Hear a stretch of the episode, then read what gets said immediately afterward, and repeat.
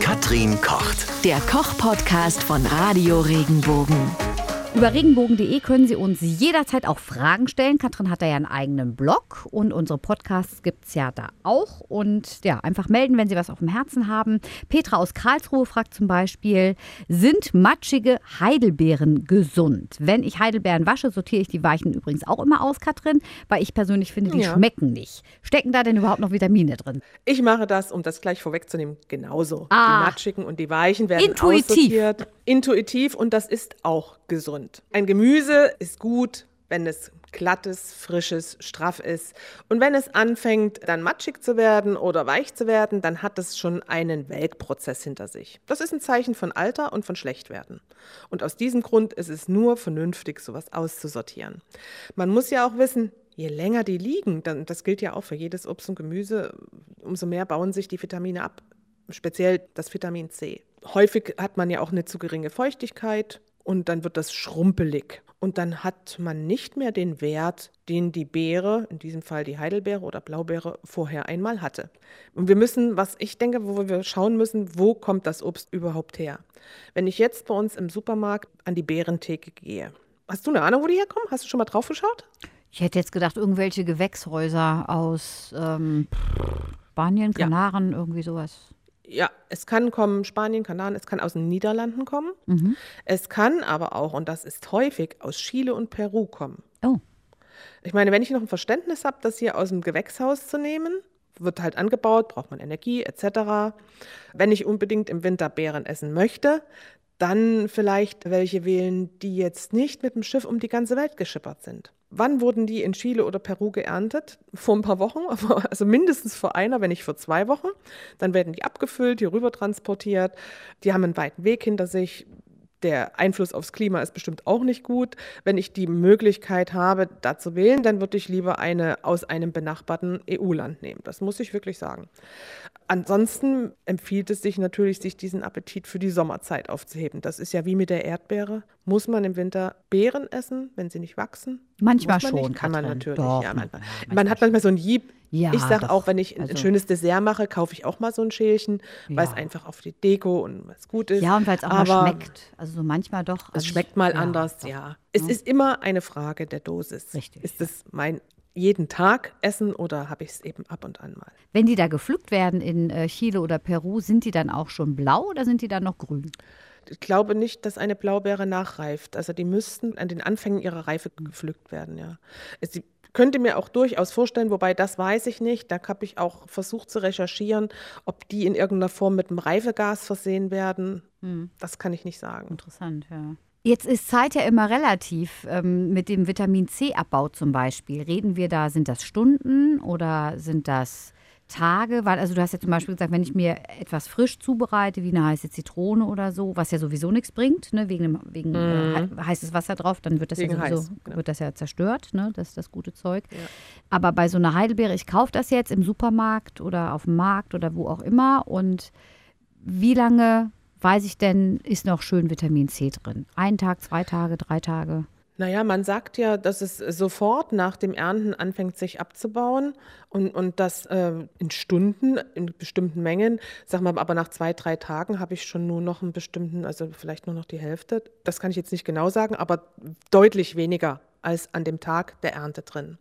Deswegen propagiert man auch das Tiefkühlgemüse, weil dieses direkt oder Tiefkühlobst, weil dieses direkt nach der Ernte eingefroren wird.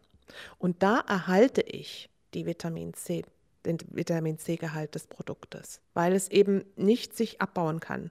Und je höher die Temperatur bei Lagerung oder Transport, umso schneller baut sich das Vitamin C ab. Und deswegen haben wir ja auch keins mehr drin, wenn wir jetzt das Zitronen, den Zitronensaft mit heißem Wasser übergießen. Wärme zerstört das Vitamin C schlagartig. Das ist so krass, ne, dass dieser, ist ja wie ein Mythos, ne, dass, dass das nach wie vor heiße Mhm. Zitrone ist krass, dass sich das so lange dann hält, obwohl bewiesen ist, dass es nichts bringt. Könnte ich denn selber Heidelbeeren einfrieren? Natürlich. Und wenn ich Also die die auftaue, am werden die nicht matschig, oder? Ein bisschen matschig werden die schon. Aber die haben im Vergleich zur Erdbeere, äh, sind die, noch, sind die noch gut dran. Was man natürlich am besten macht, man friert sie auf einem Tablett nebeneinander liegend ein und nicht im Block, also nicht in der Tüte. Man friert sie ein und wenn die dann gefroren sind, dann kann man sie in Tüten abpacken und, und äh, raumsparend in, im, über längere Zeit im Froster lagern. Aber so genau wie auch bei den Erdbeeren separat, also nebeneinander liegend einfrieren, wenn gefroren, abfüllen und dann aufbewahren. Und wenn ich sie dann wieder raushole, einfach bei Zimmertemperatur ein bisschen liegen lassen und. Am besten, das gilt auch für Gemüse, wenn man es schonend auftauen lässt. Das heißt, nicht rauslegen und bei Zimmertemperatur liegen lassen, sondern am besten einen Tag vorher oder Stunden vorher in den Kühlschrank geben. Dass die so Zeit haben, langsam sich an ein Klima über Null zu gewöhnen. Thema Gefrierbrand bei Heidelbeeren? Mm, kaum. Es ist wenig Eiweiß drin. Bei Früchten ist das nicht so dramatisch. Wenn es gut verpackt ist, also bei diesen Früchten nicht so dramatisch. Wenn es gut verpackt ist, halten die sich durchaus ein Jahr. Dann schießt mir noch eine Frage durch den Kopf. Du hast vorhin gesagt, Thema Feuchtigkeit, ne, dass äh, die ja sonst Ja. Äh, auch relativ schnell schrumpelig werden. Ich bilde mir manchmal ein, wenn ich die dann doch über Nacht in den Kühlschrank stelle und dann wieder raushole, dass die ein bisschen länger halten. Kann das sein? Weil der Kühlschrank ist ja wahrscheinlich, da ist ein bisschen mehr Feuchtigkeit drin als, ähm, ich weiß es nicht. Also wie, wie Ja, lagere ich ja die? das, ist, das, das ist, ist schon so. Also am besten lagert man ja Obst und Gemüse bei 90 Prozent relativer Luftfeuchte. Das heißt so kurz vorm Regen. Ne? Also wenn es so richtig feuchte Luft hat, dunkel und kühl und hohe Feuchtigkeit, dann geben die ihre Feuchtigkeit nicht nach außen ab. Die versuchen sich ja immer mit der Umgebung auszutauschen. Wenn es draußen trocken ist, dann trocknet natürlich auch das feuchte Produkt aus.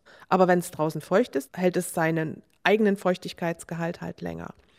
Und im Kühlschrank haben wir so ein bisschen Feuchte, gerade unten in diesen, auch in den, in den Gemüsefächern, dann hält das deutlich länger. Das ist auch der Grund, warum man zum Beispiel Äpfel in Kunststoffbeutel einpackt und äh, kühl lagert.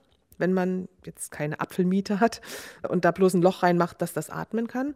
Oder auch Karotten. Karotten halten sich auch in einem Kunststoffbeutel länger, als wenn ich sie offen in, in mein Kühlschrankfach gebe. Das gerade, also mit den Karotten, das merke ich gerade aktuell, ist nämlich ein Riesensack bei uns im Kühlschrank und die halten sich super. Und das mit, wir Mhm. Ja. haben mal ein Special gemacht über Äpfel. Ja. Und da hast du das nämlich auch erwähnt, dass man Äpfel am besten separiert und dann im, im Kühlschrank lagert. Ich habe das beherzigt und seitdem wir das praktizieren zu Hause, mega. Das funktioniert. Ich kann das wirklich nur jedem empfehlen. Äpfel in den Kühlschrank funktioniert. Ja, am besten noch in so einer Tüte drin, ne? Und dann das, Loch dann rein. halten sie sich noch länger. Ja, und dann Loch rein, dass sie ein bisschen atmen können. Oder Aber das auflassen die im- Tüte.